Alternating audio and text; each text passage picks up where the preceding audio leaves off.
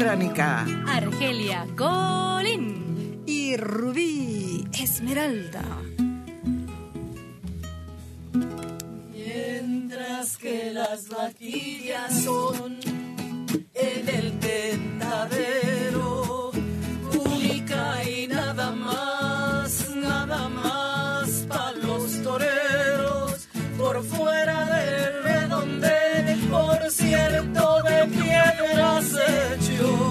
dancing.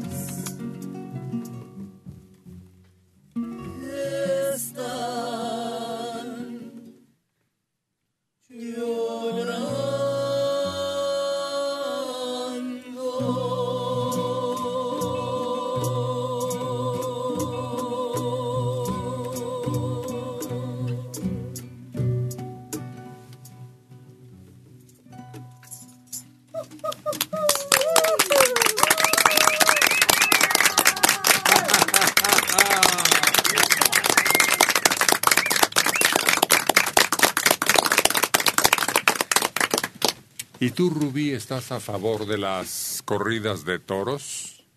No, ¿Por qué? no, porque realmente sí sufren los animales, así como las plantas, los animales sufren también. Argelia, ¿cuál es tu argumento? Primero dinos sí o no.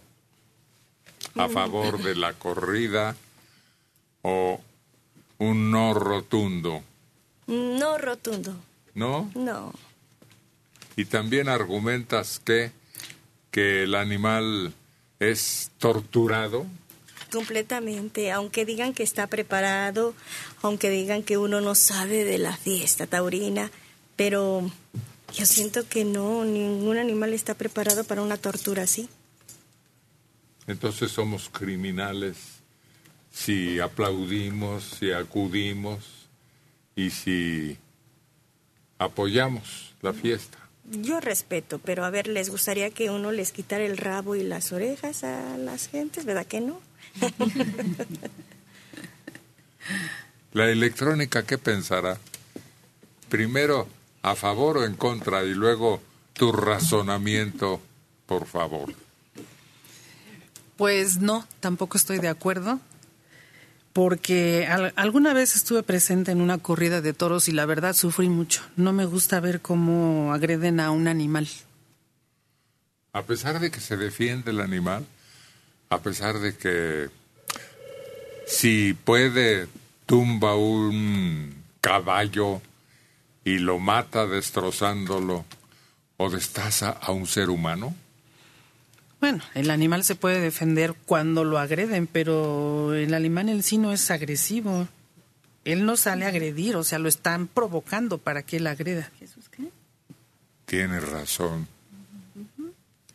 Pues esa es la discusión entre quien sí se hace presente con una serie de razones que es un arte, que ese arte trasciende a la música, a la pintura, a las estatuas que son impresionantes. A la poesía. Todo eso está detrás al arte de la confección ¿Confección de qué? de los trajes de torero. Ah, no, sí. bueno.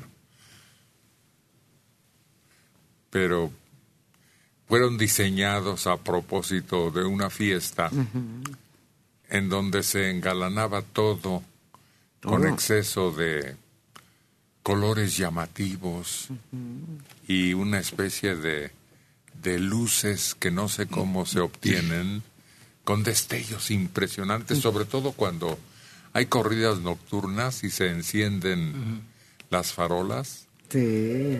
destaca aquello como una danza, como un ballet. Oye, ¿y de dónde habrían surgido las, las corridas de toros? ¿Es- ¿Son españolas o hay algún lugar donde haya iniciado todo eso?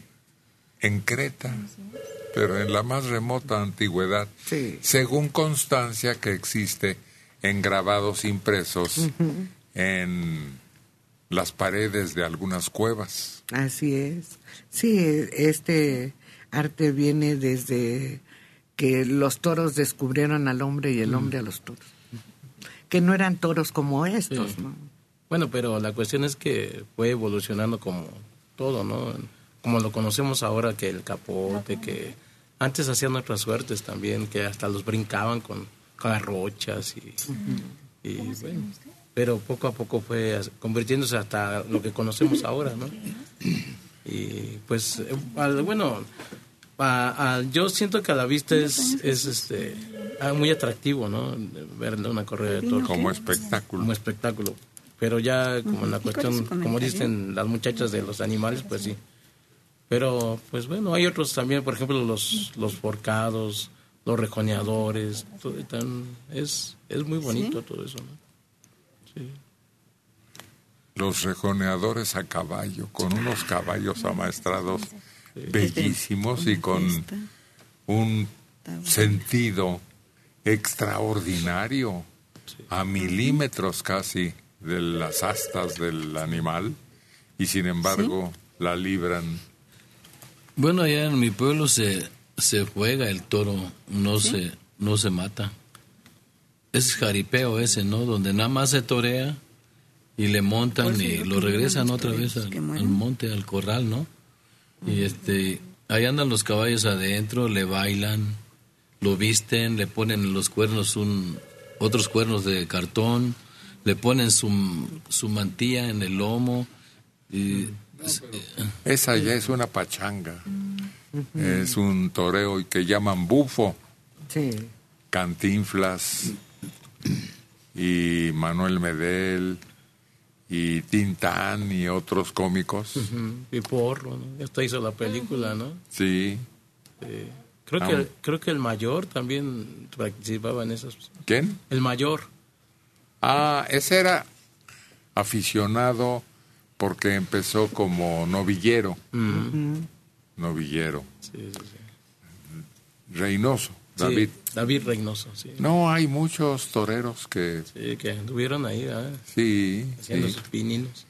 y algunos se volvieron actores. O cantantes. Como los Capetillo, ¿no? Creo que los Capetillo eran toreros. Sí, Y Manuel el también. primero de esa familia. Alfredo Leal. Alfredo Leal, mira.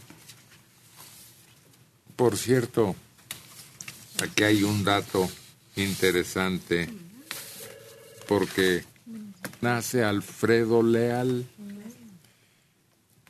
en 1930. Alfredo Matador en 1940. En 1960, por su popularidad, llega al cine como actor. Filmó 20 películas. Se casó con la cantante Lola, la y actriz, sí, con quien procrea a María Elena Leal. Muere el 2 de octubre de 2003. ¿Quién se acuerda del nombre de la película más famosa de Leal? Adela se acuerda, ¿nadie más? Creo que sí me acuerdo. ¿Tú sí? Sí, creo que sí. Tamagotchi sí. Creo que es tiempo de morir, ¿no? Exacto, sí. Consideran que es una de las películas de vaqueros más interesante, pero me gusta más Los Hermanos del Hierro. No, sí, es por mucho, mucho más dinámica, ¿no? Porque esta es más sombría, así como que... Sí, pero fíjate que este hombre sí lucía muy bien, ¿no? En, en traje de vaquero, uy, se veía... Era, tenía muy buena percha. como torero que era, yo creo por eso mismo, ¿no? Hay que verla, ¿eh? No se pierdan esas dos películas si las encuentran por ahí. Se llama, Tiempo de morir. y la otra, Los hermanos del hierro. es lo mejor que se ha hecho en México, a pesar de que han intentado cientos de películas de vaqueros y no, no dieron el ancho junto con las norteamericanas ni con las italianas. ¿Cómo les llamaban? Este, ¿qué? Ay, de algo de... De sopa. Sí, este, ¿cómo? ¿Fideo? No, no. mi, mi sopa de letras. No, ¿Se acuerdan? Había de letras y se entretenía uno de niño formando su nombre si encontraba las suficientes. Entonces, ¿cómo se llamaban? Ayúdenle al Tamagotchi que ya se le atoró. ¿Cómo llamaban a ese género? Por unos, por un puñado de dólares, por un puñado de dólares, luego por unos dólares más. Pero el, el feo, ¿cómo se llama? Ay, el malo, el bueno y el feo. Tú dices esos, ¿no? Sí, El bueno, el malo y el feo. exacto. Bueno, pero yo representaría al feo, por eso me acuerdo de ese. Ni malo, ni bueno. Más bien resaltaría por feo. Oye, ese que salía en esa película, el que le hacía de malo, ¿no? Sí tenía como cara de diablo, ¿no? Con su bigotito así larguito, así... Sus ojos así como de gato. La mirada. Ah, No, si la película es muy divertida para quienes no la conozcan. hasta la música Sí. y las tomas, porque es un director cinematográfico que se empeña en expresar principalmente las expresiones faciales, la cara, los ojos, la mirada, los gestos. Sí, sí, pone mucha atención en eso y los acercamientos que hace es- son geniales porque te transmiten todo lo que está sintiendo el personaje de la película. Pero no te acuerdas? Se come. Sí, ya, sí, sí. Las hicieron en España. Sí, ya sé que, pero no, no espagueti, ¿no? no. Sí, sí, sí, sí. Espagueti sí. western, ¿no? Sí, sí. A, a manera de burla. Pero fue un desquite de los norteamericanos a los que superaron con mucho cuando ya las películas de vaqueros ya no llamaban la atención. Sobre todo ya se les acabaron los indios, que eran los malos de las películas del oeste. Entonces llega el cine italiano y se impone y vuelve a popularizarse ese tipo de películas. Pero es que además todo el ambiente que crean para la realización de la película es más creíble que el que muchas películas del oeste, que los pueblos eran limpios, los vaqueros muy bañados, rasurados. Y claro, en el espagueti, espagueti eh, bueno, en estas tres películas, este, era un ambiente más real. Los ves llenos de polvo, de tierra, desaliñados, como debe haber sido en la época, ¿no?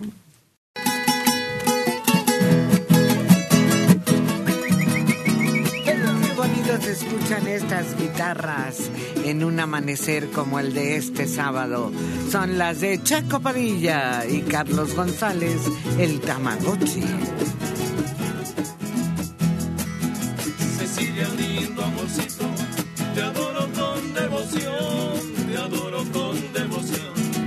Cecilia, lindo amorcito, quisiera darte un besito, un juego de mi pasión y estarte recostadito, juntito tu corazón.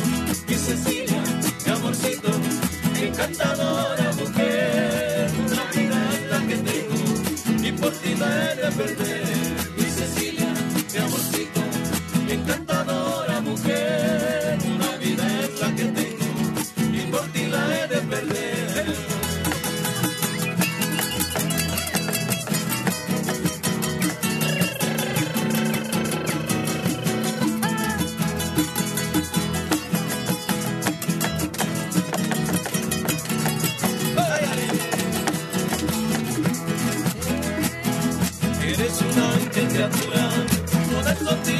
Con esos divinos ojos. Eres una ángel criatura, esas cejas tan oscuras, y ese par de labios rojos, y ese par de labios rojos, que cubren tu dentadura.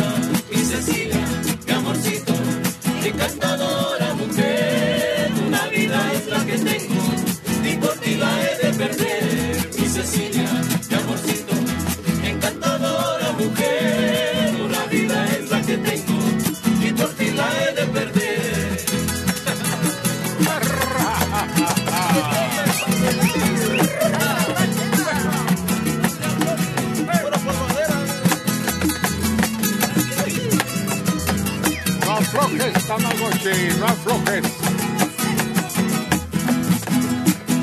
Recuerda cuando pusiste tus manos sobre las mías, tus manos sobre las mías. Recuerda cuando pusiste y llorando me dijiste que nunca me olvidarías.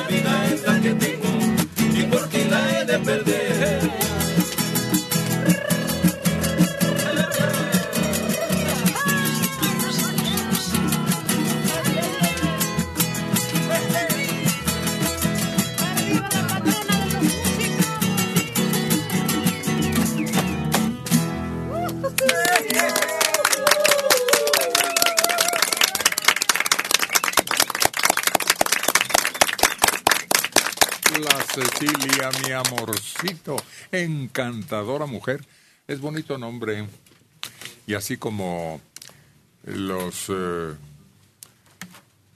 albañiles tienen el Día de la Cruz, su fiesta, los maestros el 15. ¿Por qué es el 15 la festividad de los maestros, Adela? Tú que eres... Ay, ¿qué crees que no sé? ¿Cómo? No puedes ignorarlo. ¿Por qué seleccionaron ese día? Pues no sé, Héctor. Ah, pues averígualo para que no quedes Sí. en vergüenza. Sí. El día del ferrocarrilero. No es el día, de- no es el día que salvó este... eh, el- ¿Quién, quién, quién?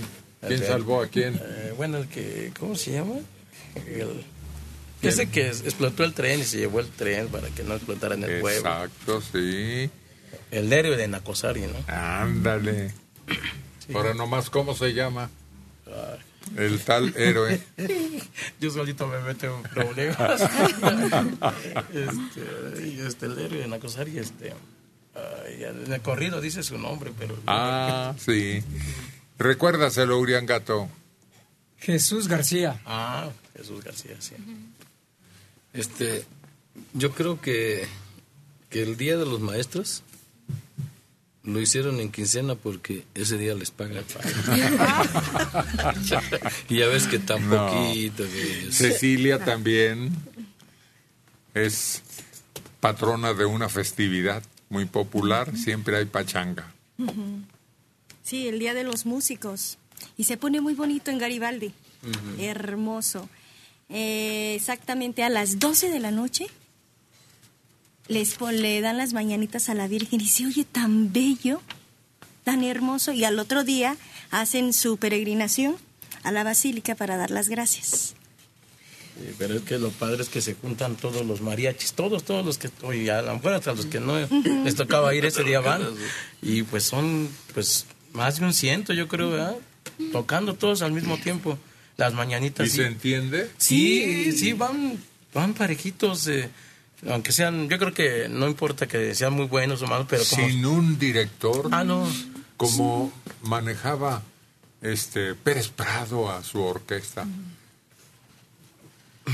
Muy extraños movimientos hacía y de repente como que mugía. No, pero sí, sí hay un, un, un Hay un mariachi que- director de orquesta también que maneja a su grupo, este, pues muy lucidor. Él usa una peluca platinada y muy elegante vestido. Y son coros y orquesta. Y realmente él nomás va para allá y para acá y medio jorobado, ¿no? Pero luce mucho, tiene un orquestón. ¿Cómo me divierte oír los, los coros y las armonías de, de los músicos? Sí, y se hizo muy popular en México porque además estuvo, bueno, venía continuamente durante muchos años, estuvo viniendo a México y era indispensable en las fiestas. Es que incluyó en sus eh, números mucha de la latinoamericana.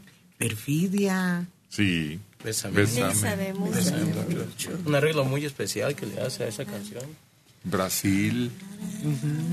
Fíjate que en una ocasión me tocó ver a un director en, en Jalapa, que estaba dirigiendo a la Orquesta de Música Popular, un muchacho muy joven. Y en esa ocasión era un homenaje a don Mario Ruiz Armengol y que lo invitan a dirigir la orquesta. Una diferencia en cómo manejó la orquesta a mí me impresionó porque no estaban de acuerdo, era una pieza de él, pero se oía la diferencia del director. Fue muy curioso para mí. No creo, no creo, Mariana, porque no es el estilo del director, eh, eh, es el papel pautado que tienen enfrente cada elemento. La partitura, dices tú. Sí, sí, sí, sí, no, no puede sonar diferente un director invitado.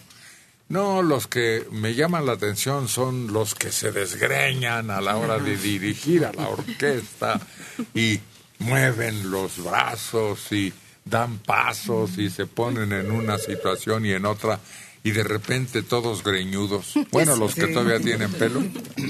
Sí, mueven el pelo como si eso les ayudara a, a transmitir la energía a los músicos, ¿no? Sí, y hay otros muy serenos. Sí. Glenn Miller, por ejemplo, era sereno y además como tocaba y tocaba extraordinariamente, pues no no no era tan payaso.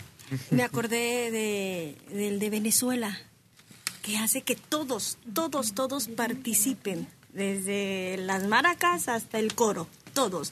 Y me gusta porque van como que hacen una coreografía y tanto él se apasiona como hace que se apasionen los músicos. Es dinámica Sí, la presentación porque no solo es los instrumentos, sino no hayas para dónde voltear. Todos te llaman la atención porque están en movimiento. Sí, el que se me hacía un muñequito dirigiendo era Luis Arcaraz, ¿no? Era con un figurín, así, nomás movía su, su varita. Pero parecía un muñequito delgadito y su, su bigotitos. Hasta su dibujito que lo, lo podían dibujar bien fácil a él, ¿no? Pero Luis Alcaraz no le gustaba usar varita. No. Él dirigía no. con las manos. Ya los modernos no. Y sobre todo los populares. Sí. ¿Y cómo se llama esa varita, Soledad? Batuta. la batuta. ¿Y de qué es? Pues depende. Mm, ya les he comentado que mi papá era ebanista y conoció a Luis Arcaraz. Y un día eh, platicaban mucho y él le hizo una varita, una batuta de ébano. Consiguió la madera y se la hizo y le dijo, eh, mira flaco, era muy delgado mi papá. Dice, te la recibo porque sé que lo haces con corazón, pero yo no dirijo con, con batuta, lo hago con mis manos. Sí, sí, ya últimamente solo los de las grandes orquestas sinfónicas o eso subsisten. Todos los populares de- abandonaron el instrumento ese. Pero eh, me acordé ahorita de que hasta una caricatura, el conejo Box Bunny, empieza a dirigir, pega la batuta en, para empezar y me encanta porque dice que se despeina y nada más se pone sus orejas para atrás. Pero es la, la señal de que inicia la- el espectáculo, el que la, con la batuta toquen el atril donde tienen la... Hay una mujer actualmente en Sí. México, ¿no? Que se ha vuelto, pues, profesional y, y de grandes grupos orquestales. ¿Cómo se llama? Alondra de la Parra.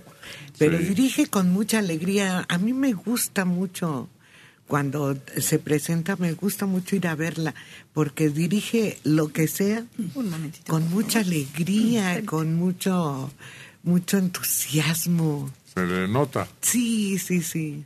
De 58 años, Germán Contreras Hernández, de Ciudad Satélite. No estoy de acuerdo con las corridas de toros y no entiendo por qué a los circos que no torturaban a los animales les prohibieron presentarlos en sus espectáculos. Y sí permiten que peleas de gallos, de perros y corridas de toros sigan exhibiéndose. Siempre ha tenido un atractivo especial desde el famoso circo romano que decían que el pan y ese espectáculo hacía que adoraran a los que dirigían a Roma. Entonces, ese atractivo tiene de espectáculo, de entretenimiento. Bueno, hasta seres vivos. Y ahí les soltaban los animales y órale. O uno contra otro, los famosos gladiadores. Es algo que no se ha podido desarraigar en toda la historia de la humanidad de actividades espectaculares. Siguen la lucha, por ejemplo, el box y en algunas partes otros enfrentamientos como los gordotototes japoneses. ¿Cómo se llaman esos? Sumo. ¿Cómo? Sumo.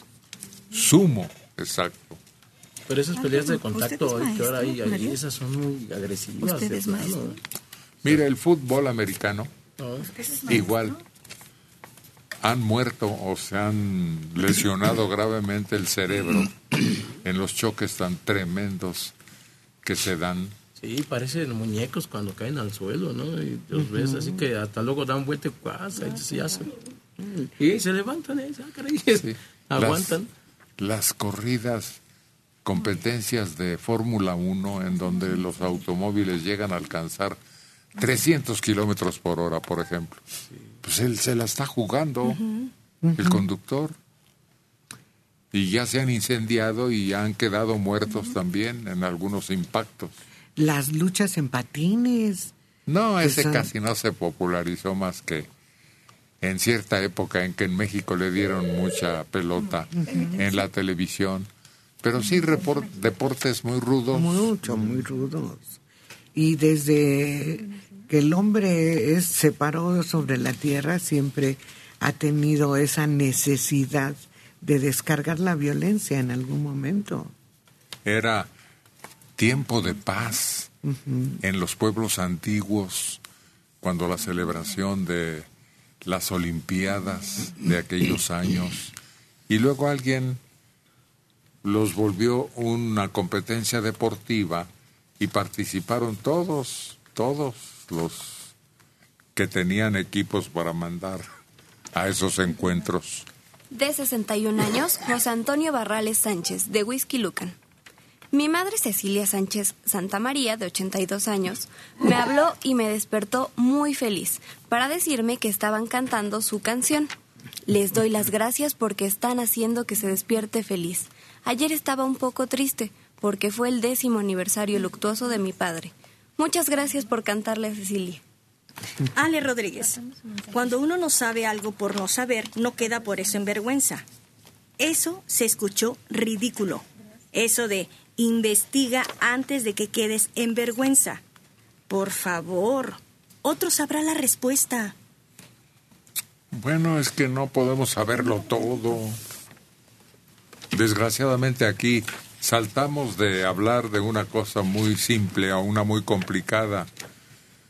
O vamos a un hecho histórico o una curiosidad. Pero es imposible que lo tengamos todo, todo, todo absolutamente. Y lo averiguamos. Pues sí. Yo nunca se me había ocurrido pensar por qué se eligieron ese día, porque además las cosas en educación han perdido tanto valor. Mira, aquí hay una respuesta de cuándo se instituyó. 82 años tiene Mario Solís Pérez de Monterrey, Nuevo León. El Día del Maestro lo instituyó don Venustiano Carranza en 1917. Lo declaró en mayo porque en ese mes se celebra la derrota del ejército francés en Puebla. ¿Qué- ¿Pero qué tendría que ver la derrota del ejército francés con el maestro? Lo está diciendo que esa celebración nacional apoya una que reconozca el esfuerzo de los maestros. No dice que tenga relación. Mensaje de internet. Qué bien que iniciaron con esa canción En vez de sus malas noticias. No, al rato vienen las malas noticias. No pueden faltar. No podemos dejar de denunciar que estamos siendo víctimas de una criminalidad que nunca se había vivido en este país. Espérese tantito. ¿O quiere que le adelante? Sí, pues al rato aparecen. A ver, aquí hay una ilustración para ti, Adela, es cooperación de nuestros compañeros en producción. Ana María Fuentes González, 75 años de Coyoacán. Yo me acuerdo que Héctor mencionó a un torero hace como cuatro días. Dijo que el torero se había ido a España a torear, solo que no recuerdo el nombre. ¿Lo podrían mencionar? Recuerdo que el torero es de Puebla y que le secó las lágrimas al toro ya que se lo llevaban arrastrando. No, el apellido del torero es Puebla. Así se apellida. Y sucedió en España. Y fue un hecho que unos elogiaron, otros criticaron y algunos le dieron un sentido humanitario. Porque de repente, cuando el torero iba a entrar a la hora de la verdad, a matar al toro, se dio cuenta de que el toro tenía lágrimas. Sacó un pañuelo y le limpió las lágrimas al toro.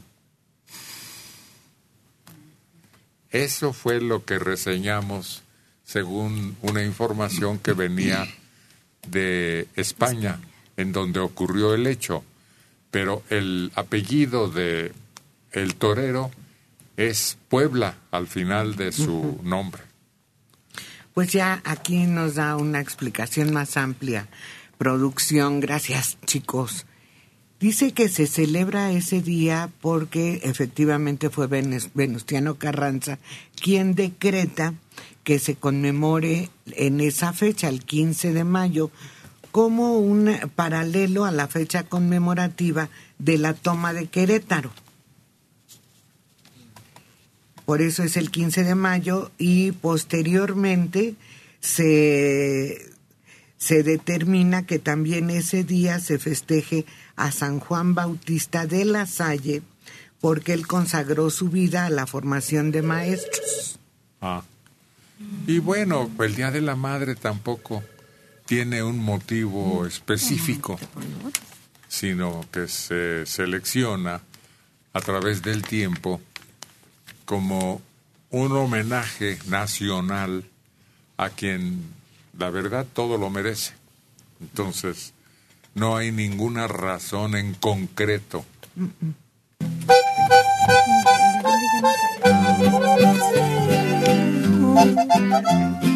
Y él siempre está listo, atento, firme para cantar. Ramiro Guzmán. El Una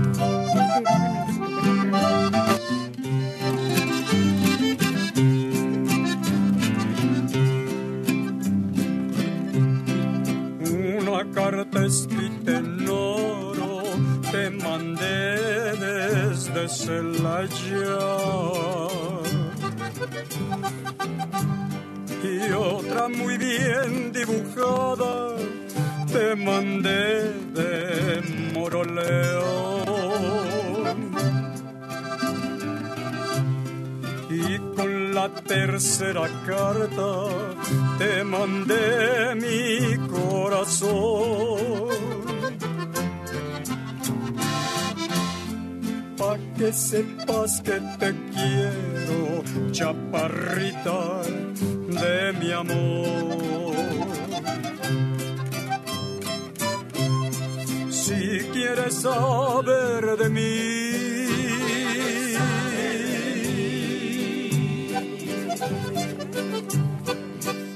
a la casa de correo.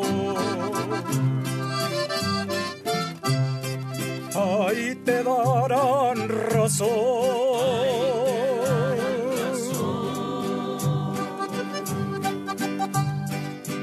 Que me fui pa' Guanajuato.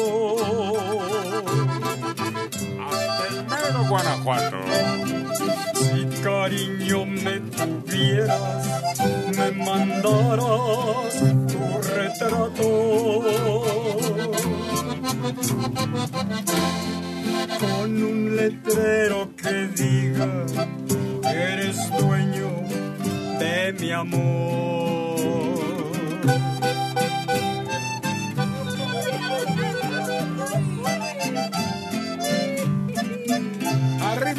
A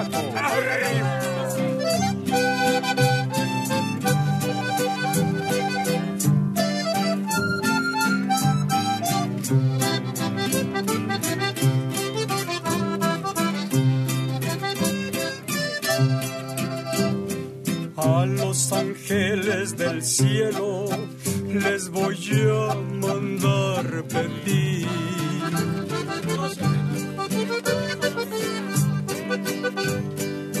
Una pluma de sus alas para poderte escribir.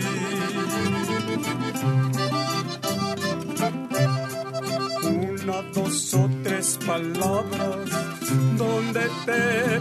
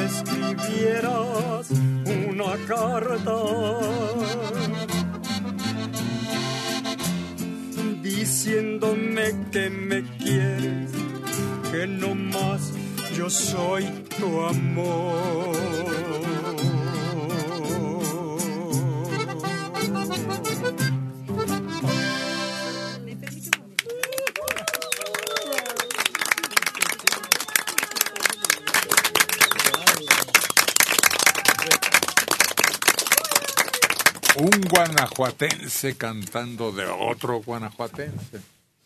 Ah, en- es de. Este es de Elizondo. MB Elizondo. La, esta tercera carta. Bueno. Y el que tú me dices ha de ser Elizarrarás, ¿no?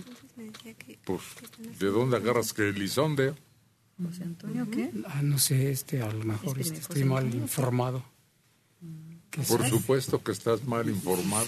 Mm, Es de un guanajuatense. ¿Y ese Elizondo, quién sabe de dónde lo sacaste tú? Pues no sé. ¿Sabe de dónde lo sacaría? Yo creo que me lo saqué de la manga. No sabe qué es este.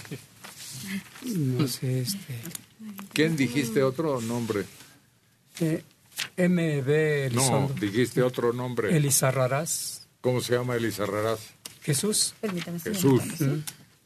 ¿Cuál es una canción de Chucho Elizarrarás que es más famosa que esta? Este, Tierra de mis amores. Pues ahí está. Ni vuelta de hoja, ¿verdad? ¿No? No, Creo que sí, es como sabemos casi todos que esta canción también es de él, ¿no? De la Claro. tercera carta, sí. Y pues muy marcado todo, ¿no? Que en la canción todo dice ahí, ¿no? Que de Exacto. Celaya, de Guanajuato, de todo, ¿no? Hasta la barca se fue, Sí. que ya pertenece a otra entidad. Sí. A Jalisco. La barca. Nombre. ¿No? ¿Sí? No, pues verifica, Sí. porque de repente sales con que un tal Elizondo, quién sabe. Mm. Elizondo es un traidor. ¿Qué hizo ese hombre?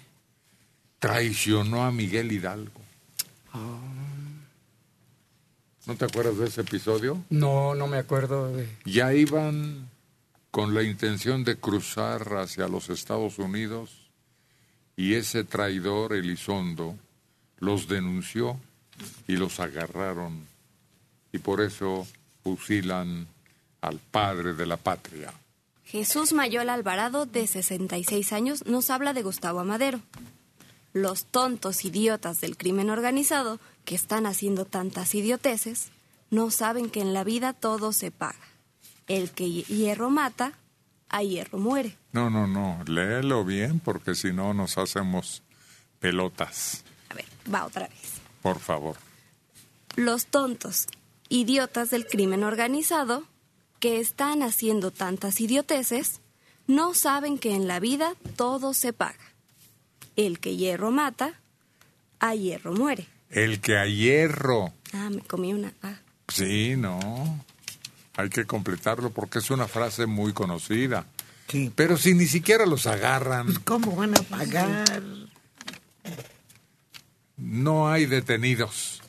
Viene el reporte de un crimen y por escandaloso que sea el crimen o que maten a varios en un solo hecho, se van. Sí. No hay detenidos, remata esa frase el reporte. El colmo es cuando cometen algún atentado en un sitio donde hay cámaras. Y en las cámaras se ve cómo tranquilamente se fueron. Entonces Jesús no invente. Héctor, fíjate que una vez que me asaltaron hace como un año, me quitaron el celular y mi celular tiene GPS, entonces tenía toda la ruta por donde se fueron los ladrones. Le di a la policía eso y ¿sabes qué me contestaron? Que lo estaba inventando y que el asalto no había ocurrido. Con todo y que también aparecían en las cámaras de la ciudad, no les era suficiente para poder seguirlos. Ese es el problema. No actúan porque no les da la gana o porque son cómplices o porque no le hacen caso a la gente que es a la que deben cuidar, proteger y Sí. buscar justicia. Y es que a veces también es el interés monetario, ¿no? Porque si no das un dinero, a veces no se, mue- no se mueven para nada. Ándale, exacto. Aceitar la justicia.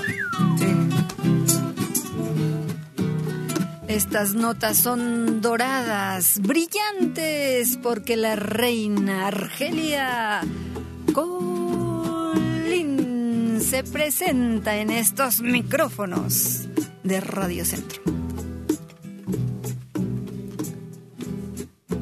Cuando lo estaba queriendo, cuando lo estaba sintiendo, todito mío, lo vi partir.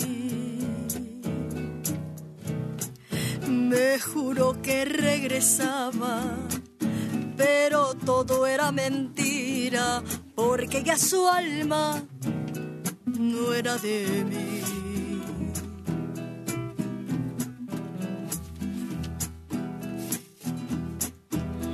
la noche silenciosa.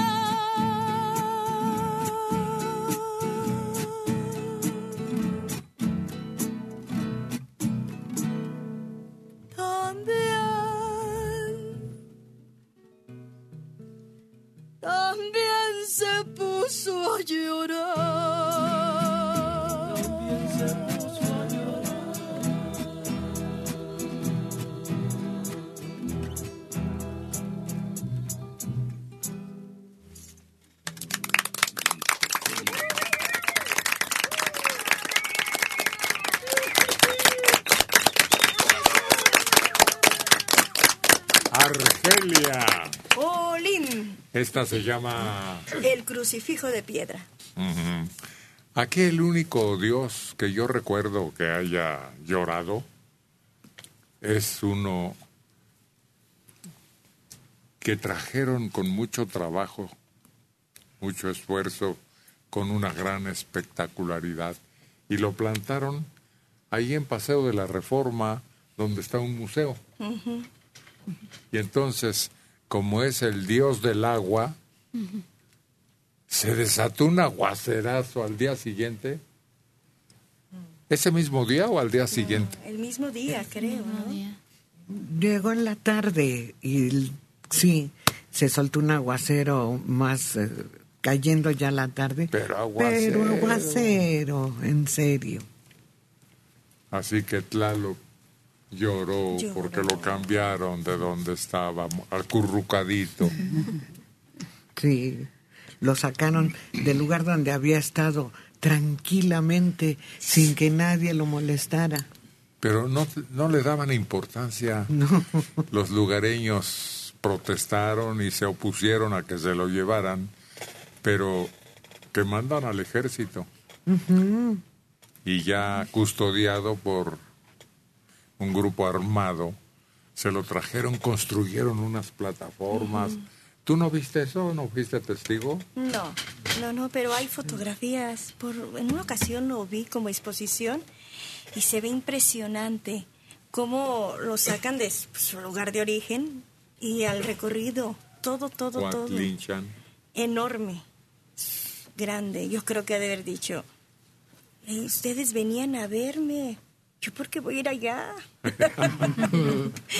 No, pero estaba olvidada, no tenía la relevancia que adquirió cuando lo trajeron al museo. Muchas personas ni siquiera sabían qué, qué ídolo era. Y sabían que estaba, pues, esculpido. Sí. Tenía cierta forma. Y organizaban paseos ahí. Pero luego hasta lo rayonaban. Sí, tenía que, estaba grafiteado. Oye, ¿lo habrán escondido para que no fuera destruido? No, apenas lo estaban haciendo. Mm. Lo mismo sucedió en Egipto. Ya había algunas de esas enormes columnas, ¿cómo se llaman? Obeliscos. Ah, obelisco. Ya había algunas que no les había resultado porque sufrieron una parte con un quebranto y entonces la dejaron ahí. También en esas islas en donde están unos monumentos grandotototes con el rostro hacia el mar. Pero esas no saben bien bien quién las quién las hizo. Ah, pues claro que no. La isla de Pascua. La isla de Pascua. No se sabe de tantos años que tienen. Pero también dejaron una a medio construir. Sí, pero l- está dice está hecha lo que está grabado en la piedra es hasta extraño. Pareciera la, la imagen de un hombre, pero no bien definida. Por eso hasta dicen que fueron extraterrestres. pues es una razón que puede aducirse cuando las tareas son tan extremadamente dificultosas. Pues sí. Es que en esta época en que tenemos maquinaria, grúas, todo que mueven cosas muy pesadas, pero hace cuatro mil años, ¿cómo trasladaban esas? ¿Cómo las pusieron de pie? Sí, No y más cómo las eso. pulían, Héctor. Sí. Las pirámides de Egipto y otros monumentos antiguos no se explican cómo le hicieron, si no tenían más que sus manos y algunos mecates como herramientas. María de la Luz Bárcenas y Ortiz, 87 años, de los Héroes de Churubusco. Doctora Lilian, ¿cada cuándo se deja la prótesis sumergida en Coregataps? Cada tercer día, cuando menos, porque se puede llevar a cabo la limpieza todos los días, no le pasa nada a su prótesis, porque precisamente es para eso, para limpiar y descontaminarla. Pero previamente la tiene que cepillar con agua para retirarle todos los residuos de alimento y que no vaya a salir este entre las burbujitas, porque las Coregataps son pastillas efervescentes. ¿Qué es lo que hace? Con esas burbujitas. Desprende todo el alimento, la saliva que haya quedado ahí pegada. Después de eso, de cepillarla, meterla en Coregataps, la tiene que enjuagar con agua de nuevo y colocarla en boquita. ¿Para qué? Para que esté perfectamente limpia y usted se sienta completamente bien. Oiga, doctora, ¿alguna vez recomendó usted la limpieza de la lengua? Que algunos cepillos incluso están diseñados para obtenerla de mejor manera. También el paladar se debe de vez en cuando cepillar. Sí, y se tiene que hacer, es así con el cepillo que sea de cerdas eh, blandas. Suave. suaves. ¿Para qué? Para que no se, no se lastime, no se moleste. Sí se tiene que cepillar porque el paladar, aunque aparentemente es liso, no, tiene arruguitas, muchas arruguitas y ahí también se llega a, a acumular alimento. Entonces se tiene que hacer como la, el cepillado de lengua, de atrás hacia adelante, suavemente, para poder retirar el La alimento. bóveda palatina le llaman. Sí, porque está así en forma de bóveda, en, en semicuevitas. Ah, ¿Y qué recomienda usted? ¿Hay algunas eh, sustancias para después de lavarse los dientes? Pero algunas son muy agresivas.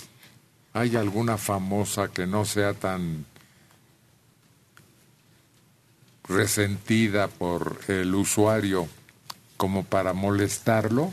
Sí, ya todos los enjuagues bucales también se están eh, haciendo libres de alcohol, porque antes una de las de los ingredientes que tenían era alcohol, pero eso se comprobó que fijaban ya los virus y las bacterias tanto a la lengua como al paladar y aparte pues los resecaban. Entonces de marcas comerciales sí existen Colgate y Listerine libre de alcohol y hay de diferentes de diferentes usos, pero esos y o en casa si hacemos un poco de té de manzanilla, después de cepillarnos la boquita, el té de manzanilla actúa como antiséptico, entonces también mata a los bichitos para que la boca se sienta perfectamente limpia. Té de manzanilla, para que salga gratis.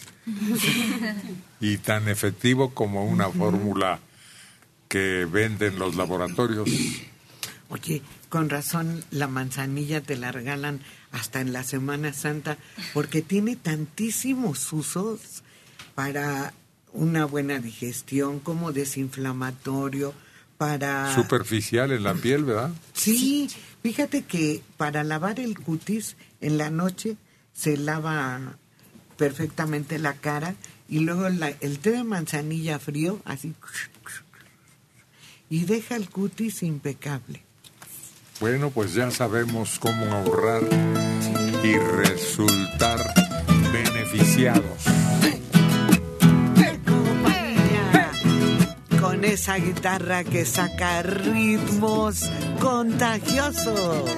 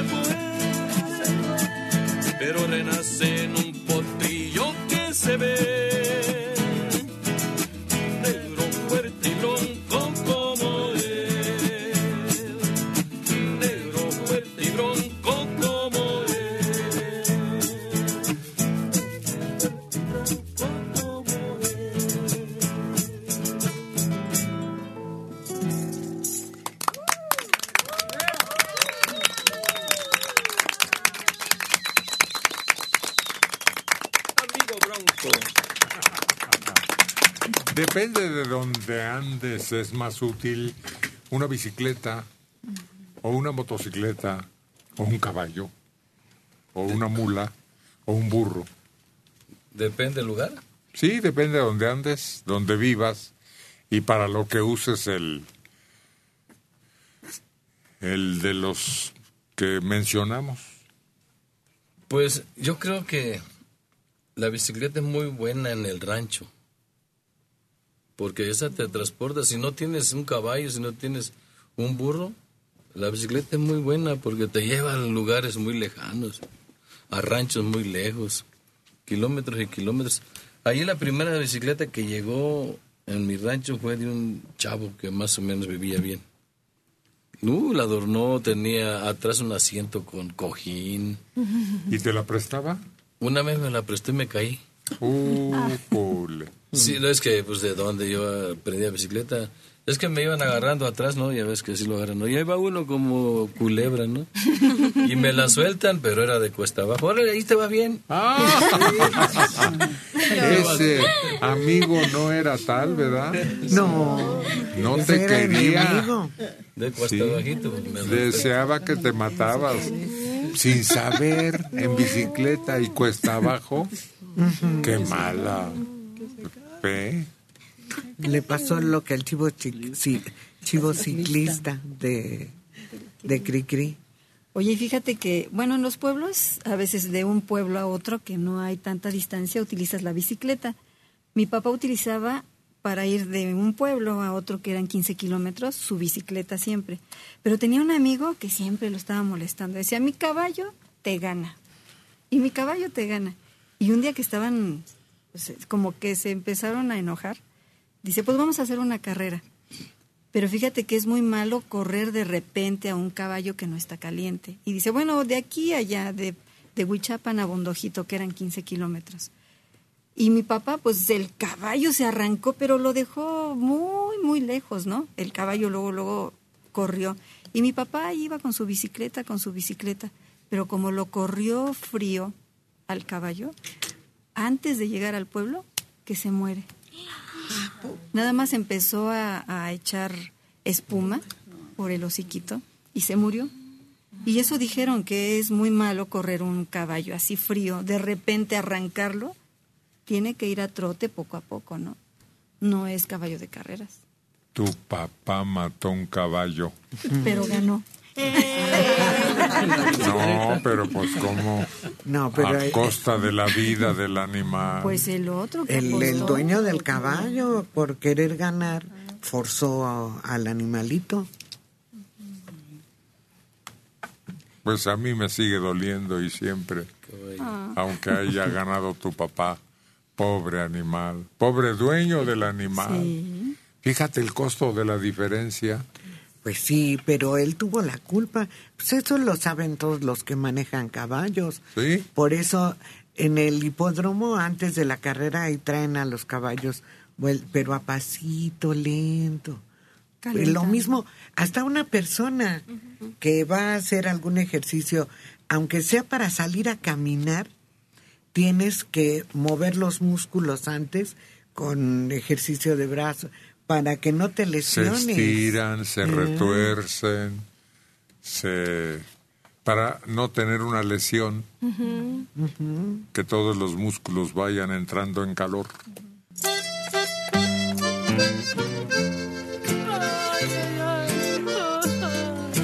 ¿Quién llega y quién se asoma a la pantalla a los micrófonos de Buenos Días?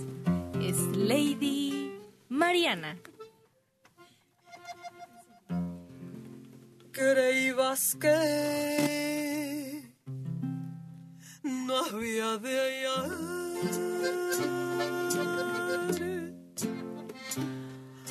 amor como el que perdí.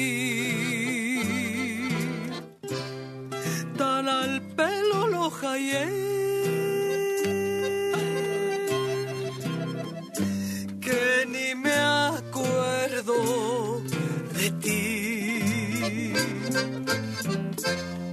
Una sota y un caballo burlarse querían de mí.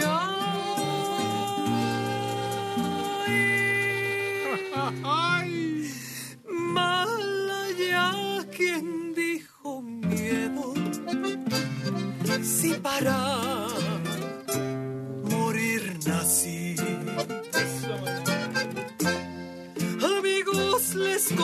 Hare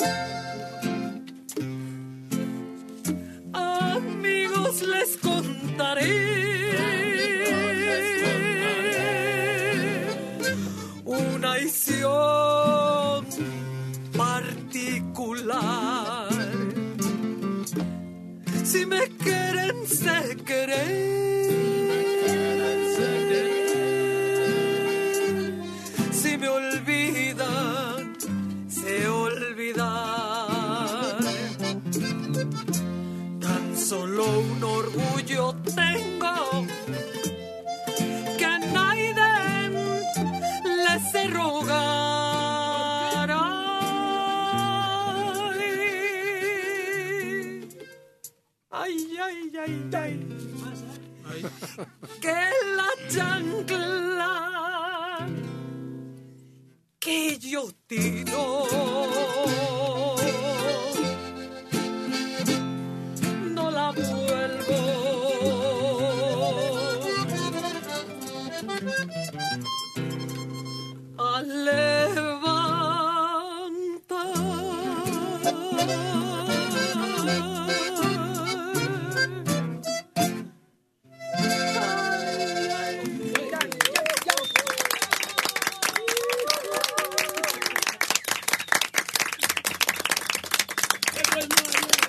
Lady Mariana.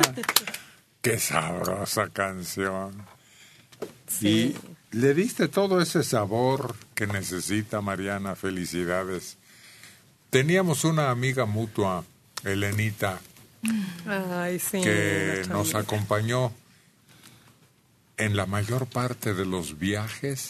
Creo que nomás se perdió uno que organizábamos en grupo. ¿A cuántos viajes llegamos? ¿Quién No sé. tiene la cifra más o menos aproximada? Como unos 50. Creo que menos, como 40, ¿no? Pues es que fue un... Buen, buen Fue tiempo. mucho, y luego a veces eran cuatro o cinco al año, imagínate. Entonces sí, tres, varios Sí, años. sí, que sí. tres camionzotes. Además, sí. Sí. Tres camiones repletos. Pero a mí lo que me impresiona es que esta mujer, un día hasta la recogimos en Guadalajara cuando ella vivía aquí, porque apartaba su lugar desde antes. No le importaba dónde era el próximo viaje turístico del grupo. Y ya tenía ella su lugar apartado. Iba siempre junto al conductor. Y a veces le acompañaba a alguna persona de su pariente. Sí, su hija Marcela, pero generalmente venía con Elenita, su hija pequeña. Y pues sí, nos acompañó, decía que siempre pedía el uno y el dos del camión, ¿no? Y le encantaba cantar esta canción. ¿Te acuerdas que siempre pedía la chancla? Incluso fíjate que la última ocasión que, que ella vino, que fue conmigo, porque estaba ella muy triste porque decía que el programa se iba a terminar y no paraba de llorar toda esa semana. Yo había regresado a Estados Unidos y le dije, pues vamos a verlos, no se quede con las ganas, Elenita. Y entonces le digo, bueno, paso por usted en la madrugada, nos venimos y aquí cantó la chancla. Y fíjate que algo muy especial que hubo fue que, pues ella días antes de morir me avisa, me dice, oye, ¿sabes qué? La verdad, Marianita, ya me estoy sintiendo un poco mal. Ella muere unos días después de su cumpleaños, ¿no? Y le digo, me dice, si me muero, me cantas la chancla, quiero el sinaloense y el sauce y la palma, que eran sus favoritas, ¿no? Y yo digo, bueno, sí, sí, se las voy a cantar, pero que se me ocurre que había venido al programa, logré rescatar el audio y para todos sus hijos y sus parientes que tenían años de no saber de ella, en el funeral pusimos como fondo la entrevista que tuvo contigo, para que ellos vieran cómo era su la tía, ¿no? Porque incluso fíjate que fue tan tan clara su manera en la que ella sentía que ya se iba, que pide a su hija un papel ya en los últimos momentos y les pone a sus sobrinos, nos vemos allá en el cielo. Y arriba Sinaloa. Y ese, ese papel lo pusieron al lado de una foto muy grande de ella. Y, y te digo emocionada porque era lo que te recibí en la entrada de la funeraria. Y no solo eso, se fue con su vestido como ella quería, porque lo dejó listo, dejó indicaciones, y ella se sentía muy mal. Y se fue con un anillo de un microfonote, de los microfonitos que das aquí, lo mandó a hacer anillo y pidió que quería que la metieran con todo y su calendario y todos sus, sus discos y todo lo que tenía de nosotros. Ahora preséntanos a los siguientes. Bueno, pues ya llegó la guitarra y el acordeón y eso quiere decir que nos va a cantar Caín y Abel.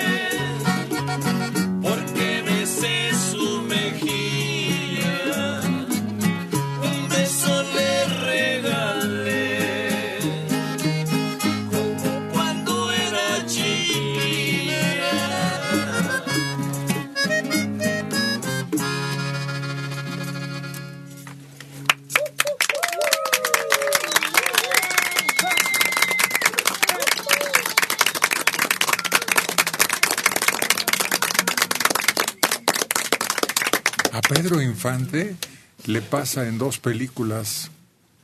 En uno es Anabel Gutiérrez, cuando Pedro está enamorando a Miroslava. Y la chiquilla le coquetea y le dice que quisiera ser su novia, pero pues no lo toma en serio. Y en otra película es este cuando 15 años está cumpliendo y le canta tan hermosamente casi en los oídos Pedro y es Almadelia Fuentes. Sí. Y le dice de plano que está enamorada de él y no, pues lo toma a broma. Pero en la vida real, cuando conoce a Irma Dorantes, Irma era una chiquilla. Sí. Y también se enamoran y ahí es así se la roba.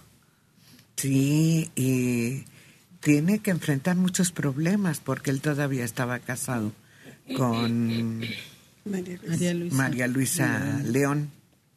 Y tiene que enfrentar el problema y justamente... Pero ese no es problema. Pues sí fue problema porque Ese ella se no solu- quería... Se soluciona, Pero ella no quería darle el divorcio. se soluciona. Pues ya ves que lo solucionó muy mal porque venía a una de las... Se soluciona. Ese no es el problema. A lo que yo me refiero no son los líos, sino el enamoramiento. A la muchachita la conoce en No desearás la mujer de tu hijo y reseñan muy hermoso cómo él la toma porque ella es traviesa, pero es una muchachita que está provocando a su papá de él y la va y la avienta al chiquero en castigo. Pues creo que la contratan para darle ánimos, ¿no? Porque él supuestamente ya andaba decaído, ya no quería saber nada de la vida, ya se iba a Y- portar bien. Y los que fueron testigos presenciales dicen que estaban cerca de la casa de él y ella no traía ropa para cambiarse después de salir del chiquero, pero iba con su mamá y se la llevó él a su casa a facilitarle que se aseara y le consiguió algo para vestirse. Y ahí nació el romance. Pero si ven la película, se darán cuenta de cómo ella coquetea con Fernando Soler, que es el papá Sí. en la Pero- historia. Pero también con él, con él al- al principio. Ah, bueno, claro. Sí, sí, sí. O sea, era coquetilla la muchacha en ese. Era su papel, ¿no? En- ahí en la película, ¿no? Traviesa. Cuando mucho tiene 16 años. Sí, sí, está bien chiquita ahí. Irma Dorantes, bueno, siempre fue chaparrita, pero ahí estaba, chiquita de edad. Sí, no, los problemas legales y eso, ay, qué tan importantes son. Si hay un amor así, tan apasionado que ya de ahí no se, se separó nunca de Irma. Pues ya, hasta el último día que le tocó. ¿no? Sí. Y ella eh, habla muy bien de él, ¿no? De cómo estuvieron enamorados. Es, creo que... Chachita no se enamoraría de él ¿Quién sabe? desde que era una jovencita según en la película que hacía pareja con el Pichi. Pues no, no se le nota. No se le notó nunca. No se le nota. Pero ¿a quién no cautivaba ese canijo? Tenía todo lo que puede desear una mujer, simpático, cantante, gran estrella, inteligente, muy tanto que desarrolló todas sus cualidades para Sí. convertirse en actor. Sí, en una estrella, en la más grande, desde mi punto de vista, del cine nacional, porque era muy completo. Igual hizo dramas dolorosísimos que te hace llorar, que papeles jocosos como el de ATM. Pero también él era muy sincero y muy sencillo, ¿no? Él- me parece que un día le ofrecieron este, dirigir la ANDA y dijo que no. Dice, no, pues que yo no estoy preparado para esas cosas. Dice yo, hasta cuarto de primaria estudié, entonces no, no, no tengo la capacidad que otras personas se dediquen a eso. Mabe más para que perdí el tiempo Pues atrás de la cámara. Si delante tenía todo para lucir y llenar cualquier personaje que le encomendaran. Y también un cuerpazo. Sí. Se preocupaba por eso, ¿verdad? Sí. Esa famosa fotografía donde se está bañando, qué barbaridad, Dios. Desnudo, Desnudo nada. enjabonado. Exactamente, la espuma llega donde uno no puede. ¿Te ver. acuerdas que esa la presentaron en Bellas Artes? Así es. Fue mm, un homenaje de 50, 60 años y era la foto, uno tenía que ver a Pedro Infante desnudo, enjabonado, con espumita. A mí también me retrataron un día encuerado, Ah. pero tenía seis años. Pero es que impresionante porque tenía el cuerpo perfecto. No, no, tampoco. Fíjate que sí, Héctor. No, era... pues, no. Sus piernas no, Sí, no, no. completaban. Ay, sí. No. No, no, sí era delgado de piernas. ¿eh? Sí estaba muy ancho de la espalda y de, los, de los brazos, ¿no? Tenía unos brazos impresionantes, ¿no? Pero, pero de más para abajo sí que le faltó tanto. Pues hasta decían que él pidió en una película que no le pusieran una bermuda porque tenía las patitas flacas. Una vez yo, bueno, te- tenía la curiosidad de ir, a- de ir a Coajimalpa, ¿no? De su casa, que dicen que por ahí la tenía, ¿no? Y este, y me platicaron unos vecinos que diario lo veían ahí haciendo ejercicio en las mañanas. No, que le platicaba tenía su señor. gimnasio, Checo. Tenía ¿Cómo iba a salirse a que los vecinos estuvieran en el chisme?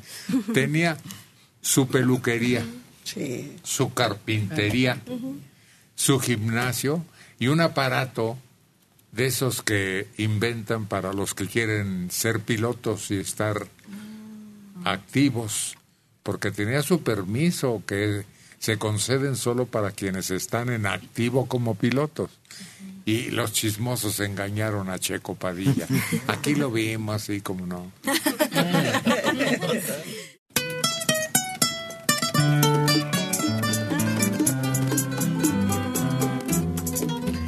La chica electrónica que anda esperando que alguien voltee a verla.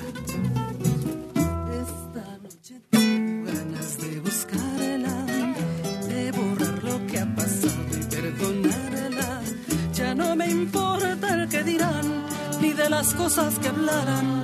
Toda la gente siempre habla. Yo no pienso más que en ella toda hora. Es terrible esta pasión devoradora. Y ella siempre sin saber, sin siquiera sospechar, mi deseo de volver. Que me has dado vida mía, que ando triste noche y día. Mirando siempre tu esquina, mirando siempre tu casa. Y esta pasión que lastima, y este dolor que no pasa. Y hasta cuando iré sufriendo el tormento de tu amor.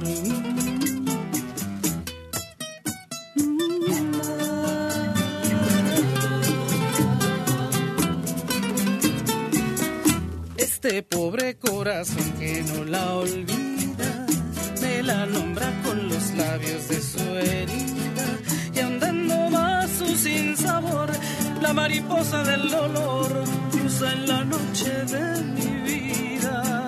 Compañeros hoy es noche de verbena sin embargo yo no puedo con mi al saber que ya no estás solo y triste y sin amor me pregunto sin cesar que me has dado vida mía, que ando triste noche y día, rondando siempre tu esquina, mirando siempre tu casa, esta pasión que lastima ese dolor que no pasa, que hasta cuando eres sufriendo el tormento de tu amor.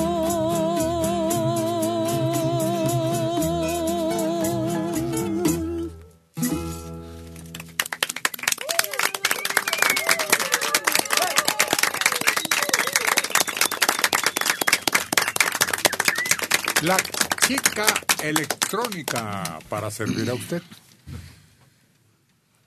El sábado pasado, o el domingo fue, El que te sentiste mal. El domingo. Sí, ya estaba a punto de desvanecerse aquí. Y luego, luego, el uriangato listo para darle respiración de boca a boca. Pero se le frustró porque pudo más o menos, deteniéndola, llegar hasta donde reposara un rato y ya se recuperó. Y luego nos alarga, a los alarmamos porque dos días no, no pudo presentarse a sus labores. ¿Y qué fue lo que te pasó? ¿Cómo saliste? ¿Qué reportaron los médicos que te atendieron? Pues mira, primero empecé como de, a sentir escalofríos y mucha temperatura. Pues fui al médico y me, me dijo que él suponía que era de la garganta, pero resulta que no, era del estómago, era una terrible infección del estómago, una amibiasis. Me mandaron el medicamento y resulté eh, alérgica al medicamento. Después me empezaron a salir ronchas por todo el cuerpo.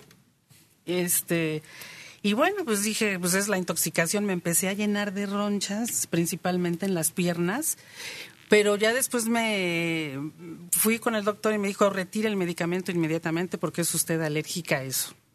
Y me dijo, suspéndalo por lo pronto, sin más que un... eh, me mandó algo para quitar las molestias nada más. Era roña. Un antiamínico, como dice. Bueno, eso. No, no era roña. Y después... Antihistamínico. Antihistamínico. Y ¿No ya- era y- roña? No, era una, me mandó un antihistamínico, No pero no era roña. No, fíjate que no. ya. Y luego ya, yo suponía que ya iba de salida, dije, no, pues ya se me está quitando. Y que se me inflama la rodilla y se me inflamó la pierna totalmente donde está el lado, donde me empezó a salir lo que es la alergia. Y tuve que ir al dermatólogo, al especialista. Y resulta que todo se combinó porque además me picó una araña. Entonces esa araña... ¿Qué le este, pasó a la pobre araña? pues quién sabe.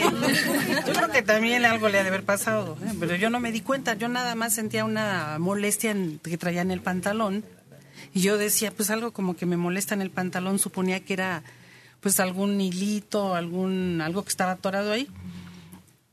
Eh, me tardé un poco en irme a quitar el pantalón y sí lo sacudí, me lo volví a poner, pero nunca imaginé que trajera yo pues un animal ahí que me anduviera picando. Y entonces pues ya era la alergia del medicamento y la alergia del piquete y se me hinchó toda la pierna. Y bueno, el caso es que ya fui a parar otra vez al doctor y ya me dijo que pues ahorita no tome nada y le van a dar seguimiento al piquete más bien porque al parecer sí era un poquito ¿Y pues, yo creo dónde que andas que hasta las arañas Pues quién sabe. llegan hasta ti? quién sabe dónde. No supe dónde se fue a subir una araña a mi ropa y me picó. La verdad no supe. Fíjate que vuelan las canijas, aprovechan el, el viento y si tienen necesidad extienden algo de su telaraña y vuelan. Y efectivamente cuando usted tiende la ropa a sol, de vez en cuando un bicho de esta naturaleza puede quedarse ahí y si no sacudimos bien las prendas, de repente apareces con una roncha que ya es de un efecto, pues como para ir al médico, ¿no? Fíjate que yo no entendía cuando, cuando me estaban enseñando algunas labores de la casa, que a la hora de tender, mi mamá sacudía la ropa que para que no estuviera arrugada. Y luego a la hora de destender, otra vez a sacudir. Y yo me brincaba eso, ¿no? Y hasta que una vez en una prenda encontré una araña. Y me dijo, por eso cuando recoges la ropa... ¿La araña te dijo eso? no, mi mamá. Entonces es, es requisito para quienes tendemos todavía en azotea, porque ahora hay quien tiene lavadora automática que hace todo, ¿no? Pero quienes todavía hacemos esa labor, es importante sacudirla. hay prendas que no, que necesitan lavarse a mano y tenderse al sol. Sí, es Sí. muy necesario. No, y aunque no la pongas en el sol, a las arañitas se cuelan por toda la casa. Fíjate que vi un documental donde salen que las Un famosas arañas... Lo estamos viendo aquí, hechos reales ocurridos entre nosotros. Bueno, Porque pues si vamos a la enciclopedia y al documental, imagínate, nos pasamos toda la mañana platicando. decían que... A mí lo que me pasó fue que me picó una abeja. Me puse un pantalón y en la altura de la cintura, no sé por qué no salió la abeja, estaba, no sé, eh, ahí estaba. Y ya nada más sentí algo así, un dolor horrible, piquete, ¿no? Y que se me empezó a dormir esa parte y ya cuando vimos estaba la abeja ahí. Y obviamente se murió porque ellas al dejar el aguijón mueren. ¿Y qué efecto te hizo? Me hizo una ronchota enorme y me dio temperatura. Hay gente a la que afecta porque es más sensible, ¿no? Fíjate que a mí me pasó con las hormigas, ¿tú crees? Me senté en una bardita para refrescarme, que estaba haciendo mucho sol. No me fijé y había hormigas. Se me subieron al pantalón y me picaron en una, en una pierna. Pero cuando yo sentí el piquete dije, ay, pues ¿qué pasó? Y me agacho y veo mis zapatos llenos de hormigas. Y todos se me subieron al pantalón horrible. Y sí me quedó la picadura de una que se me hizo una ronchotototota enorme, hinchada, roja, roja y con mucho comezón y dolor. A mí me picó una abeja en la boca en, en una alberca. yo pues, no la vi, yo pensé que, ya ves que luego se van al agua y ahí andan, ¿no? Como que quieren salir y no se mueren, se, meten al agua y no se mueren. Y andaba yo nadando y no de repente que siento algo así, que le hago la boca, me dices, me la agarré y el piquete que siento que no, hombre, luego, luego el labio, hasta por acá. Tres, cuatro días estuve ahí, pero me puso un piquetazo, era una abeja. Pero pues es que uno anda ahí nadando y, o en el agua, ¿no? Y piensa uno que, que son cositas de, de la alberca, ¿no? Pero la abeja no se sale porque está pesada, pero no está muerta. Hasta que logra algo, alguien que la saque, vuela. Y a mí me, me tres días con la bocota. Ah, a mi hija un día amaneció con el labio así de, de- tres veces el tamaño de su boquita. Vino un piquetazo y me la llevé de inmediato al, al hospital y era una arañita que había estado ahí cerca de su cama y se quiso mover y le picó, pero es, le dio un efecto tan violento porque tenía el labio totalmente volteado y le tuvieron que inyectar antihistamínicos para reducirle eso, pero de ahí fíjate que ya no la vuelven a picar. El requinto, este requinto, en verdad singular, original, melódico de Carlos González Tamagotchi.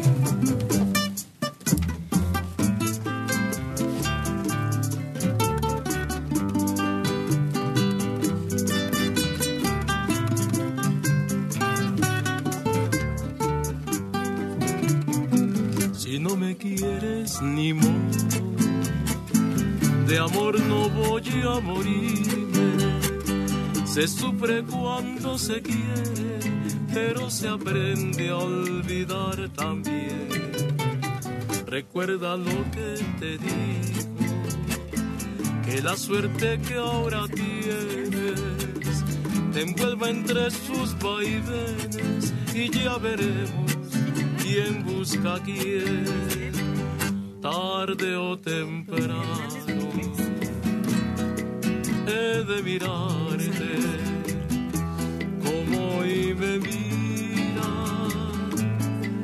ya te veré. Si piensas que por cariño he de llegar a rogarte, mi amor ya te equivocaste, eso no lo hago ni por favor.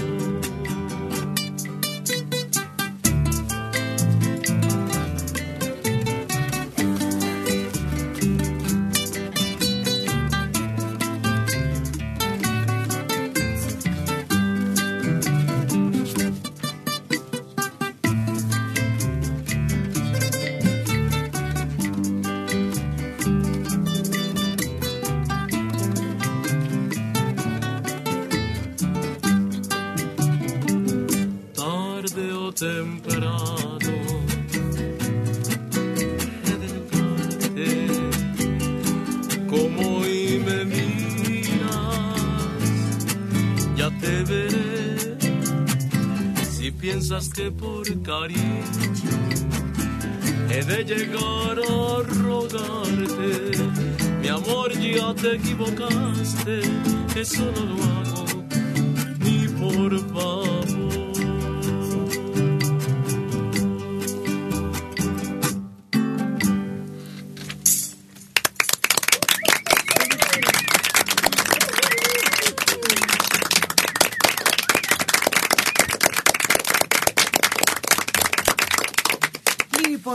se llama esto que cantó y sobre todo acompañó con su requinto Carlos González, el Tamagotchi. Gustavo Venegas Gutiérrez.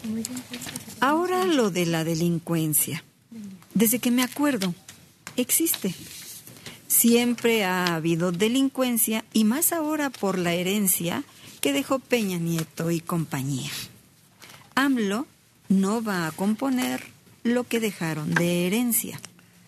Si yo llego a ocupar una casa que está llena de alacranes, ¿qué es lo primero que hago? ¿Ya la compré? Tienes que fumigar. Luchar contra los alacranes. Exterminarlos. Pues sí, eso es lo que estamos esperando. No decimos que sea cosa de él, empezó desde antes. Primero de Pues ya Bueno, debería haber que lo eligieron el primero de julio. una tarea adecuada, enfocada a eso y no estar echándole la culpa a los que se fueron. No. Esos ya se fueron. Ahora hay que empezar por lo primordial. También nos dice Gustavo Venegas Gutiérrez. El día que se festeje a las madres es lo de menos. Sin ellas no saldríamos adelante, porque ellas son las que se preocupan si vamos a la escuela, si comemos, si hay juntas en la escuela.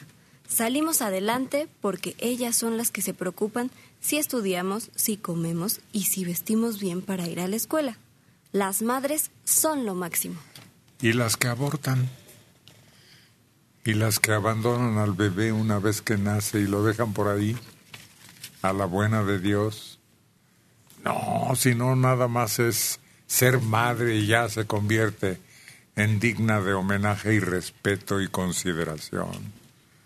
Hay de También todo. hay de madres a madres. Claro, hay de todo como en botica, que muchas, la mayoría, cumple con su misión de educar y sacar adelante a los hijos, pero hay otras que son indiferentes a la maternidad, aunque tengan cuatro hijitos, pero son indiferentes. María Luisa López Mondragón, 60 años de Azcapotzalco. ¿Ya hablaron del mago que falleció ayer? Creo que se llamaba Chen Kai. No, no estábamos enterados, pero vamos a que lo averigüen nuestros compañeros. Fernando Lara Rueda, 68 años, de Iztapalapa. ¿Podrían darme el teléfono de la doctora Lilian? 55 84 27 66. Y, por favor, repitan el nombre de las vitaminas para los ojos.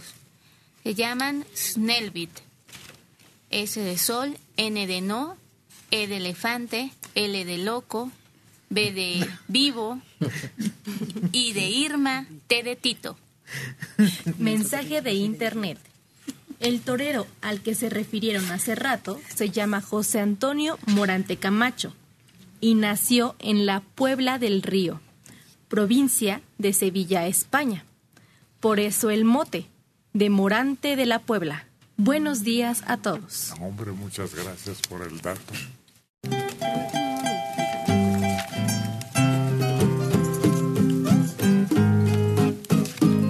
¿Cuántos años? Experiencia, sabiduría. Rubí, Esmeralda.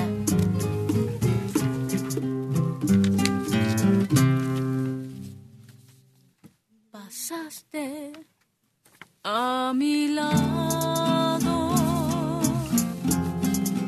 con gran indiferencia. Tus ojos ni siquiera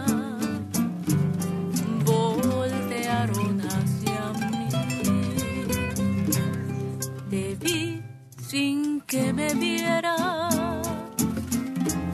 Te hablé sin que me oyera.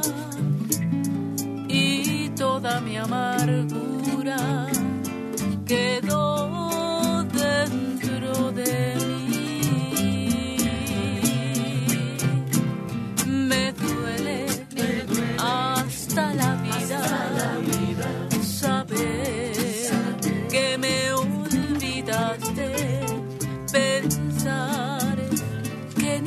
ni desprecio merezco yo de ti.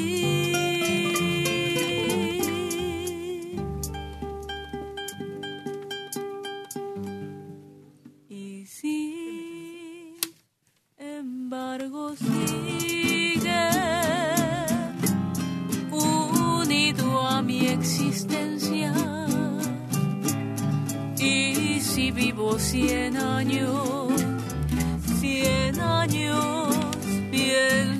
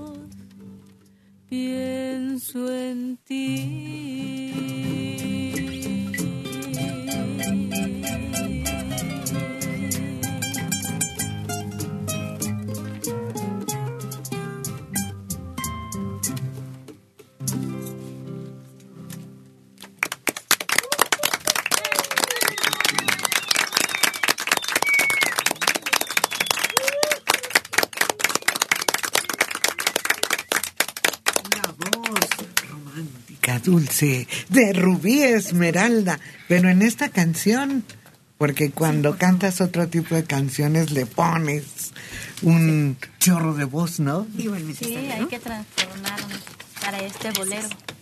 Qué bonito te queda el rosa, Rubí. Gracias. Un color que te hace lucir más el color de tu piel. Sí, es el rosa mexicano o fuchsia, ¿no? Sí. Y sí, nos queda bastante bien a las que somos morenas. Sí, lo luces muy bien y el estilo de la blusa es muy bonito. Gracias, es un estilo campesino, le llaman, cuando ¿Ah, sí? muestras los hombros. Sí, Pues te queda muy bien y muy apropiada la temporada. Con este calorcito se antoja. gracias, a la orden. Bueno, viene. bueno, tu saco. 60 años Marisela Gómez Solís de Tlalpan. Héctor, qué pelado. Qué feo te ves cuando regañas a la gente. Te viste muy mal educado al hablar de esa manera a Mariana. Los documentales son hechos verídicos, mas no son de ciencia ficción. ¿Nos quieres hablar del documental, por favor, Mariana? Cuando estamos hablando de hechos ocurridos a quienes participan en este programa.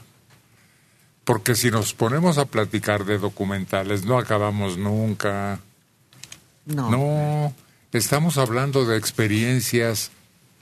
Este programa, yo no sé por qué lo olvida Mariana, está hecho de experiencias personales, de opiniones que salen de lo que nos está pasando en la existencia. Porque además eso permite que el, quien nos escucha dicen, oye, ¿y te acuerdas cuando a ti te picó la araña? Y entonces se empieza un diálogo también en casa. Sí. Y eso es lo valioso. Cuando a Checo se le metió una cucaracha en la oreja. ¿Se acuerdan qué relato tan impresionante? Ay, no. Nomás las veo y me echo a correr. No, que es que queda uno como traumado, ¿ah? Sí. Hasta siente todavía ruido. Y todos hemos tenido experiencias con hormigas, con avispas, con abejas, con diferente tipo de agresiones. En un charco, por ejemplo, puede haber esas que chupan la sangre que les dicen sanguijuelas. Sí. Una vez platicábamos acerca de los pececitos que cuando metes los pies, luego se acercan y si traes una costrita te la comen. Sí. Luego, este, aquello que nos decían de niños, que parecíamos tanta lata que dábamos, un animal de esos en la oreja, las que abundan en la lana de los borregos. Las garrapatas. Ay, es así es. Se va hinchando, hinchando, hinchando mientras se alimenta de ti. Pero aquí hay un regaño más efectivo. A ver, ¿cómo dice? Pero dilo con toda la garra con que lo expresa quien dirige el mensaje, Argelia Colín. Francisco Almaraz. Bien lo decía mi abuela. Con ese viejo, ni al cine. Es un viejo grosero. Obsérvalo. Y claro, descolona Lady Mariana. Calma, Sansón. Calma.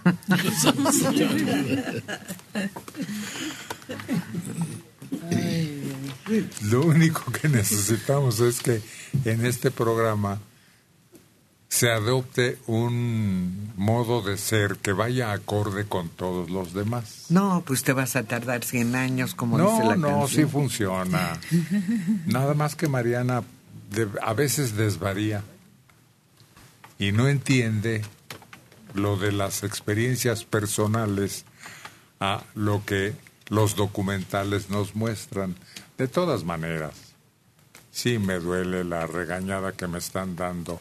Ojalá que a los dos nos sirva, a mí como regañado y a Mariana, para que entienda cuál es la función de nuestra charla en este programa.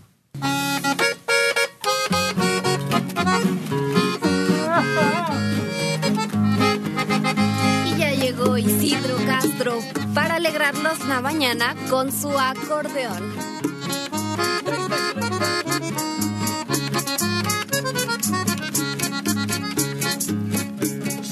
Las hojas de un sauce se mece una mariposa. Su Sus alas son color blanco, su boca color de rosa, su boca color de rosa, sus alas son color blanco. Así se mecía en mis brazos aquella joven que amaba. Su pelo era de un elote y su boca de granada, y su boca de granada, su pelo era de un elote.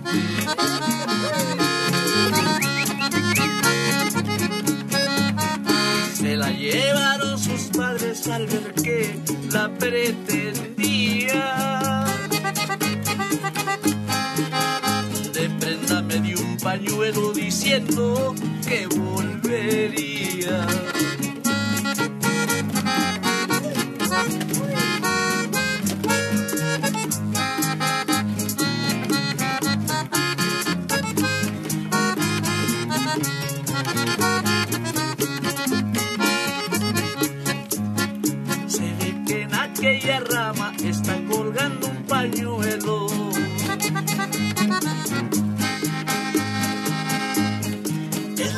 Que hay en mis ojos y de mi alma es un consuelo. Y de mi alma es un consuelo. Es la luz que hay en mis ojos.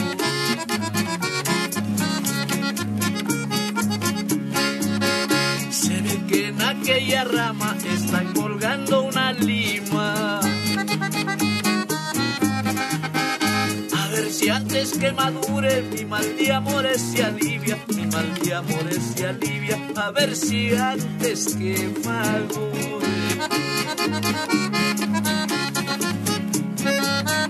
Se la llevaron sus padres al ver que la pretendía.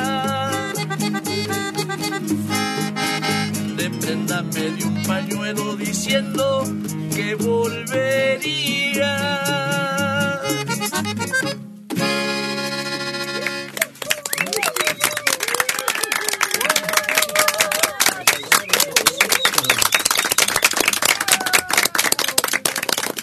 Anteriormente usaban las mujeres pañuelos, los bordaban y era como darle un sí al amado con esa prenda, ¿no? Y, y el propósito, las. Yo me acuerdo que las, las muchachas se ponían, usaban un, o, este, o lo hacían o lo compraban un pañuelito, este, por lo regular blanco, ¿no? Y, y lo, y le ponían sus letras de, del que se lo iban a dar, o las puras iniciales, ¿no? La, y ya, este, me acuerdo que en un, por ejemplo, hacían los bailes donde me acuerdo que creo que cobraban tres pesos porque te ponían un distintivo, pero podías bailar hasta que se acababa el baile con tres pesos. Y este, y me acuerdo que ya la chamaca ya sabía y el novio también iba, iba ella con su, su- con su pañuelo aquí, bien dobladito en la mano aquí. Y así al agarrar la mano se lo entregaba. Ni se daba cuenta nadie. Nomás se agarraban de la mano y para empezar a bailar y ya él se quedaba con el pañuelito. ¿A ti cuántos te dieron? ¿Qué crees que no me acuerdo? Pero sí me deben, deben de dar, a lo mejor no lo merecía. Pero sí, sí, pues es- era muy, este, ¿cómo te dijera? Era muy, pues era la, moda esa.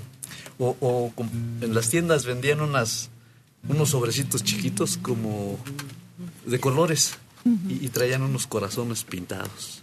Y adentro traía el papelito. Entonces compraba el sobrecito y sacabas el papel y escribías lo que le querías mandar decir al novio o a la novia y lo volvías a meter ahí. Y el, el sobre era, era como, como una, menos de la mitad del, del regular, del sobre natural. Pero era de colores. Había azulitos, había verdecitos, Oye. otros manchaditos.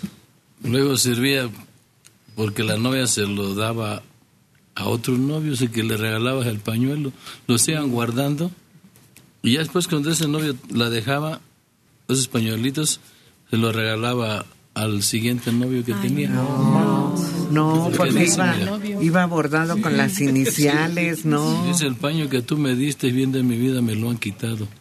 El novio que tú tuviste bien de mi vida antepasado. Después de haberlo entregado me dijo, yo lo compré. Pero es una canción. Sí. Pero pues por es eso. la costumbre, ¿cómo crees?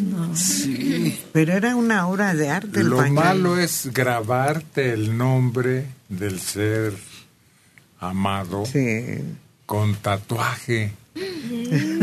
Porque después, imagínate cuando existe una separación y otro amor más encendido. No, para borrarlo dicen que duele más que cuando te lo tatúan. Yo vi que un luchador se puso el nombre aquí en la garganta, Sara. Como a los dos años se divorciaron. Y fue lo que él comentó, que le dolió hasta el alma quitárselo. Pero igual pensó que era para siempre. Y luego aquí en el cuello. Recuerdo un muchacho que siempre traía como una muñequera y se me hacía extraño vérsela y ya después descubrí que tenía el nombre de una persona tatuada. Entonces se lo tapaba así, con una muñequera. Como el que esconde el anillo de matrimonio Ándale. para presumir de soltero. Sí. Y ahora también lo que hacen es que se ponen otro tatuaje encima para cubrir el, el nombre o el- los símbolos que se hayan puesto de la relación anterior. Pero imagínate, lo van cubriendo, lo van cubriendo y después ya todo el cuerpo es un tatuaje. Panchoneado. 68 años, Salvador Camacho Rocha, de Iztapaluca, Estado de México. Solo quiero que me digan el teléfono del médico internista. Gracias. 56 84 55 55. 56 84 55 55. De la colonia Las Águilas, Victoria Suárez Genis, 78 años. Soy asidua a su programa. No puedo ver, pero gracias a ustedes y a sus comentarios he aprendido muchas cosas. Por otro lado, fui a ver al médico internista que ustedes me recomendaron y quiero felicitarlo, porque es un médico muy bueno, honesto y que supo atender a una persona que no ve. Se comportó a la altura. Reinaldo Martínez Espinosa, 67 años de Cuautitlán Izcalli. Ni las hormigas ni las arañas pican, muerden. Yo no sé si se equivocaron a propósito, pero están muy mal equivocados. Felicidades por su programa. Si estamos muy mal equivocados es que estamos en lo correcto. También tenemos la costumbre de decir que las víboras pican. Y no tampoco. Pero bueno, pues es la costumbre, Sí. pero no es pecado mortal. Oye, es como decimos también a veces, ¿me das un vaso de agua? Y no es de agua el vaso, ¿no? Pero entendemos de esa manera. Sí. El dicen los lingüistas que el uso de las palabras es lo que va formando el lenguaje, no precisamente la perfección en el idioma.